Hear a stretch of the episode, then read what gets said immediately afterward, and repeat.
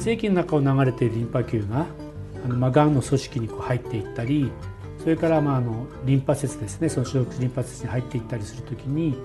えっとまあ、あのその血管の側にそのリンパ球を、ね、あのキャッチして、うん、入りやすくするようなそういったあのリンパ球のトラフィッキングにもあの非常にね活性化を促してリンパ球ががんの組織やそれからリンパ節の中に入っていきやすくなるようです。であの先ほど制御性低リンパ球っていうとことで、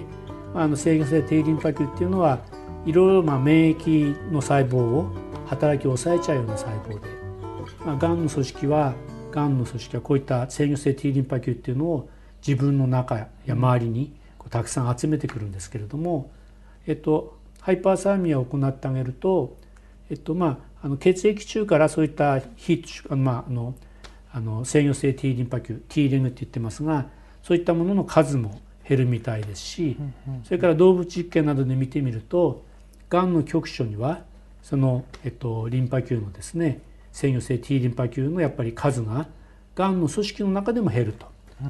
いうことが血中でも組織の中でも減るというようなことが、えっと、いろいろあの調べられてます。そういったことで免疫の抑制力が低くなるということがこういったハイパーサーミアによるですね効果として考えられるということで、まああのえっと、ハイパーサーミアはいろんな状況で、まあ、あの免疫が働きやすいようなそういう環境を整えてくれると。まあ、これはあの、えっと、昔の京都大学の、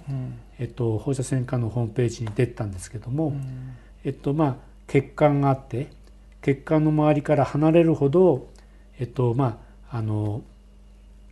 酸素の、まあ、濃度が低くなりますよと。いうことで、特にがんの時にはこういったまあ酸素が不足している部分がたくさん起こってしまっているけども、ハイパーサーミアなどをやることでこういった部分が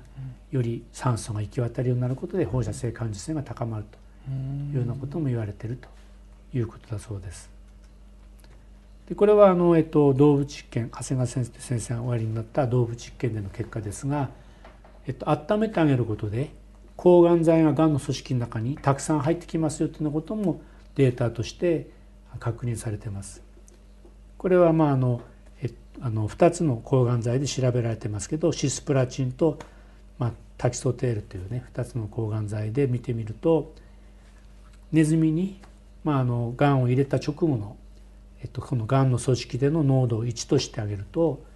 まあ、その後何も温めないで3時間後の、えっとまあ、がんの組織のでの濃度を見ると、まあ、そんなに1の前後で大きな変わりはないんですが、えっとまあ、あの抗がん剤を入れた後、えっとまああの30分間だけ41度でその患部を温めてやると、えっと、抗がん剤の量がですね、えっとまあ、あのタキソテールでは34倍に上がると。さらにえっと、その41度で30分温めて、うん、その3時間後に見てあげるとシスプラチンという抗がん剤の濃度が67倍より高まるということで、えっと、同じお薬で治療してあげてもこの温めるという操作をするかしないかでがんの組織の中での抗がん剤の濃度が全然違ってきますから、まあ、必然的にその効果も変わってくるだろうと。であのまああの実際にそれじゃ、えっと、副作用大丈夫かということになりますが副作用が増強することはないようです。まあ、肝臓の働きなどもね活性化したり何かして副作用とかもむしろ少なくなるみたいですからがんの局所ではよりあの細胞障害活性が高まって副作用は抑えるというふうな方向で働いてくれるので、まあ、あのがんの治療の時に組み合わせるととってもいい、あのまあ、ハイパーサーミア治療法なんだろうと。がんのところにちゃんと抗がん剤がいくわけですからそうです、ね、副作用も少なくなりそうですよね。はい、うん、まあ、そういうことで、えっと、どうしても標準的な治療の量がちゃんと使える人はそれをちゃんと使いながら、うん、ハイパーサーミンやることが一番ですけれども、うん、どうしても抗がん剤がね副作用何かで、えっと、その標準的な量まで使えないというような人の場合でもえっとまあ、副作用が我慢できるレベルに落とした上でハイパーサーミアを行ってあげれば、うん、まあ、それでね効果が出てくることが、えっと、十分期待できると。ただしえっと、そういったことは、うん、まあ、あの治験や何かでねあのきっちり調べられたわけではないですから、うん、標準的な治療法とは少し離れてしまいますので、うん、えっと、一般的には、ね、量は減らせないというふうなことはあの一般のね、えっとまあ、あの腫瘍内科の先生たちのおっしゃる通りではある反面、まあ、患者さんの治療ということで考えると、患者さんが、まあえっと、継続的に受けられる量の、抗がん剤を投与して最大限な効果を上げてそれでまあ、えっと、結果が出るかどうか見てみるというふうなことで、えっと、効果が、まあ、治療法がねなかったと思われたような患者さんに、えっと、いい効果が出る、ね、治療がご提供できるということがしばしばあるしまた先ほど説明したように、うん、えっとまあ、免疫細胞をね、あの考えた時には、えっと、がんのさまざまな免疫を抑えちゃうような抑制をね取り除くというような、えっと、効果に、えっと、抗がん剤がとってもいい役割をしたりすることがありますから、それを考えると、まあ、あの抗がん剤のねあの治療が必ずしも、えっとまあ、抗がん剤としてあの強力に効かなくとも、そういったあの、まあ、環境を整えるという意味で効いてくれてる時も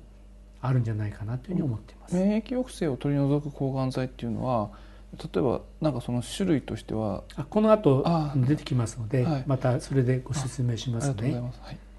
でまああの化学療法での免疫あの抑制の制御っていう、うん、まさに今先生がご質問された内容ですけれども、はい、こういったさまざまな免疫を邪魔するような、そういうまああの免疫から逃れる、まあ、あの機構というのがありますから、これを除くためにえっとまあ、あのいろんな、ね、除くためのお薬を使いましょうということで、まあ、ご質問にあった例えばですね、うん、さっき言った制御性 T リンパ球を取り除くお薬としてよく知られているのは、まあ、サイクロフスマイドとかゲミシタビンとかですねシスプラチン、まあ、タキサン系のお薬ということで、まあ、通常ね昔からよく知られている、うん、まあ、使い方もよく分かっているお薬ですしそれからあの MDSC っていう、まあ、骨髄由来免疫抑制細胞を除くのにも、まあ、ゲミシタビンとかですね、まあ、5FU とかシスプラチンやタキサンそれからあとは、まあ、あのもっと直接的に免疫チェックポイント阻害剤としては今有名な、ね、あのオプチーボやキートルダなどがありますけれどもそういったお薬というふうなことで、まあ、いろんな抗がん剤があの免疫のですね、えっと、働くのを邪魔しているような状況を取り除いてくれる薬剤として働くというようなことがこれ以外にもたくさんあの、まあ、最近はそういうことについての論文が増えています。先生のところはこう自費診療でされてるそうですね少量ですからね。量っていうのはあの例えばシスプラチンとかは、通常の10分の1か20分の1量くらいだったりしますし。そう末梢から点滴でそうですそうです、うん、まあ、非常にあの少量でも、はい、あのよく効いてくれる、うんうんうん。うん、シスプラチンは先ほど言ったように温熱をすることで67倍くらい高くなったりしますから、あのまあ、取り込まれる、あのまあ、パーセントがですね、そういう意味でかなり量を減らしてあげても効い。てくれるのかなというふうに思います。そうすると通常だったらば標準的な治療としては、腎機能に対してまあ非常にね、えっとまあ、副作用が起こりやすいというようなことであのまあえっと2日くらい入院して、まあ、シスプラチンを入れた後はずっとまあ、水でですね、うん、まあ、あの洗い流しの作業をしてあげたりしなきゃいけないんですけど、うん、5とか 10mg 入れてあげる分には、うん、そういう必要は全くなくて、まあ、あのいつもよりちょっと多めに水をね、はい、摂取してくださいねということで、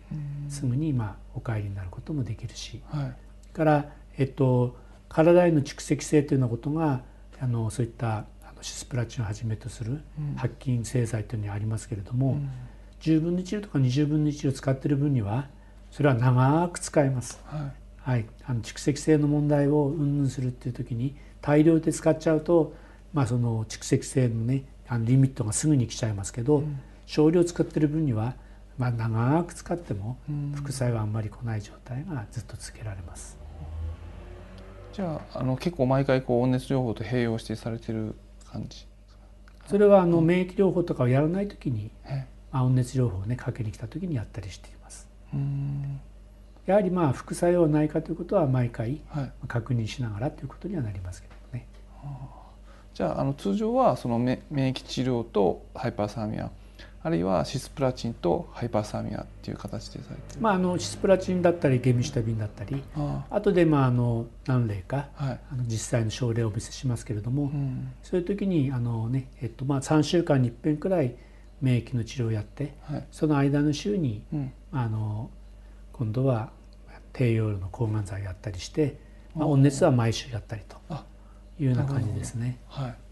うん。まあ、免疫チェックポイント阻害剤はまあねあの何と言っても、えっとね、昨年本庄先生がうん。ノーベル賞をねあの受賞しましたので、えっと、とってもね素晴らしいなというふうに思いますし。うん。これはまああの免疫チェックポイントっていうのは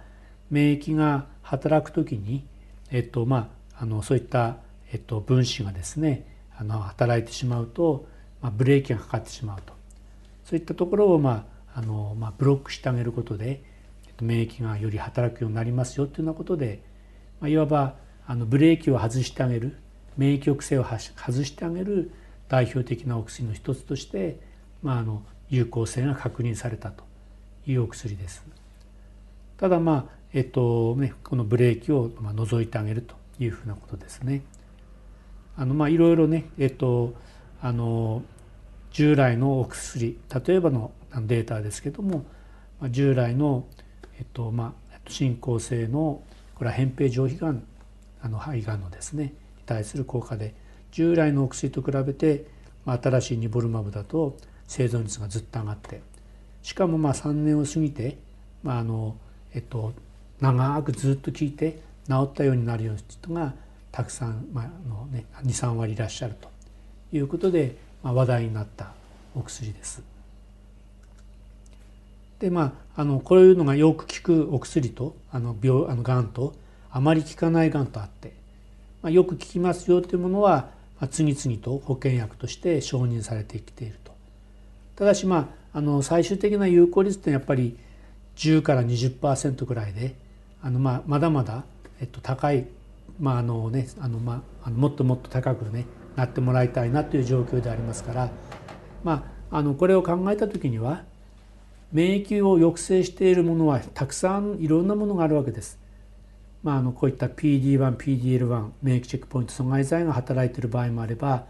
まあ、あの T レン制御性 T リンパ球が働いている場合もあれば、MDSC が働いている場合もあれば、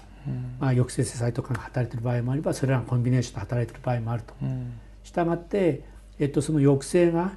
何が中心的に働いているかというようなことで、この一つ抑制を取ってあげるだけで、えっと、効くかどうかということについて、まあ、今のところはまあ10から20%でしょうということであってしかもこのブレーキを外してあげても攻撃部隊がいなければ、ね、攻撃部隊の邪魔をしているものを外してあげるということですからブレーキを外しても攻撃部隊がいなければそういうことです。焼け。野原になっちゃってもそうダメですね。そういうことで、はい。えっと、こういったものをねうん。より有効に生かすのには、多分攻撃部隊もちゃんと、えっと、強化しながら、えっと、他の、まあ、抑制のものも含めてうまくコントロールすると。いうことで多分将来的にこの、えっと、ポプチーボなどの有効率を高めるのにはこの PD1、PDL1 のお薬だけじゃなくて、えっと、他の免疫抑制を外すようなね、うん。従来の抗がん剤をうまく加えシスプラチンを加えて。はい、ジムザールやシスプラチンとか、そういう従来の TS1 とかそういうものを加えながら、うんさらに攻撃部隊であるうん。免疫細胞などを強化してやると。はい。そういったものを、まあ、あの三位一体としてやっていくことで、うん。より有効率が高まってくるのかなというふうに予想してます。うん。ただしそういったまだねデータはないので、うんあのまあ、今後の,、えっとね、あの検討が必要だということかとは思います。費用対効果を考えるとシスプラチンとその NK 細胞とハイパーサーミアだけでいけそうな気がするんですけどね。まあ、それであの、ええ。まあ後でね、あのええまあえっと、それでまあオプチーボと同じ程度の効果はまあ出るかなっていうふうにはうん。今データ的には考えてますけれども、はまああのやはりいろんなものをうまく組み合わせるというふうなことは必要なことかとは思います。いはい。でもう一つこのオプチーボで、えっと、すごく気にしなくちゃいけないのは、うん。えっとまあ、約1割くらいの人にうん。免疫に関連した、えっとまあ、いろんな副作用が出ると。うんそれはいろんなところに出てしかも非常にねあの、強い状態でできてしまったりするので、まあ、あの副作用について十分に気をつけなくちゃいけないというところが難しいところですね。で費用と対効果っていうふうに先生おっしゃってましたけども、まあ、あのこの免疫チェックポイント阻害剤っていうのは次々にいろんなものが、まあ、今あの市場に出回ってきて使われるようになってきてるんですが、まあ、大きな問題としては非常にねあの費用が高いということですよね。でまあ、当初は1年間使うと肺がんだったら3500万円、うん、まああのえー、と薬価が下げられてきて、うん、今はまあ1300万円くらいまで下がってきてますが、うん、それでも1年間でそれだけ多額なね、お金を出さなくちゃいけない、まあ、費用がかかる。それでまあ効くのが約1割か2割、まあ、それでまあ副作用も1割ということですから、まあ、まだまだこれだけねお金をかけるんだからもっともっといい効果が出るようにプラスアルファのいろんな治療法を開発していく必要があるのかなというふうに思います。1000万円あったら1000万円でハイパーサーミアして NK 細胞を元気にさせてビタミン点滴打ったら相当なんか気持ちいい治療ができます。大体あの今、えっと、東京クリニックで免疫細胞療法と、はい、あの温熱、まあ、ハイパーサーミアですね、うん、それをまああの1コース6か月間くらいやると大体200万円くらいです。うん、ただしまあ6か月くらいですね、はい、ただしまあ自費ですからね、オプチーボの場合には保険だから適用さえあれば、ね、あの自己負担率っていうのは、えっとまあ、ぐっと下がりますけれども。それでもまあ高額な費用がねそのハイパーそのなんですかその NK 細胞とかのあのえー、とがん保険みたいなのあるあるんですか？それと関連用している関連しているがん。えっ、とあのセコム損保のがん保険だけはそれをカバーしてました、はい、ですからあの時々そういうのであの、まあ、やりたいという人が来るんですが、はい、今セコム損保自体が新たなあのクリニックや病院に対して、それを使えるような、ね、登録をね、はい、あの締め切ってて、はい、あの新たなね、えっと、登録をね数年前からね受け付けないようになってるんです。ですからあらかじめ、ね、登録してたあの限られたところでしか使えないのと、はい、まあ、セコムソンプの保険にそもそもね、はい、入ってるあの患者さんというのは極めて少ないということがあるので、はい、通常の,、まあ、あのいろいろなアフラックや何かの、うん、えっと、先進医療何かのは使える状態ではないのでですからそういう意味でなかなか、まあけんまあ、保険でねカバーすることができない、うん、それは民間の保険でですね、はい、そういう状況もあるから、うん、まあ、あのそのままお財布から出さなくちゃいけないと、うん、まあ、費用的に、まあ、あの何らかのものっていうと、えっと、あの源泉徴収の時の、まあ、医療費の控除にのみ使えるけど、それ以外の,、まああのえっと、費用的な、ね、サポートがないというのが非常に大きな、あのまあ、負担問題点かなとは思います。はい抗がん剤の頻度もどんどん減らしても、まあ、いい状態でずっと元気で過ごされて、元気で過ごされて、元気で過ごされて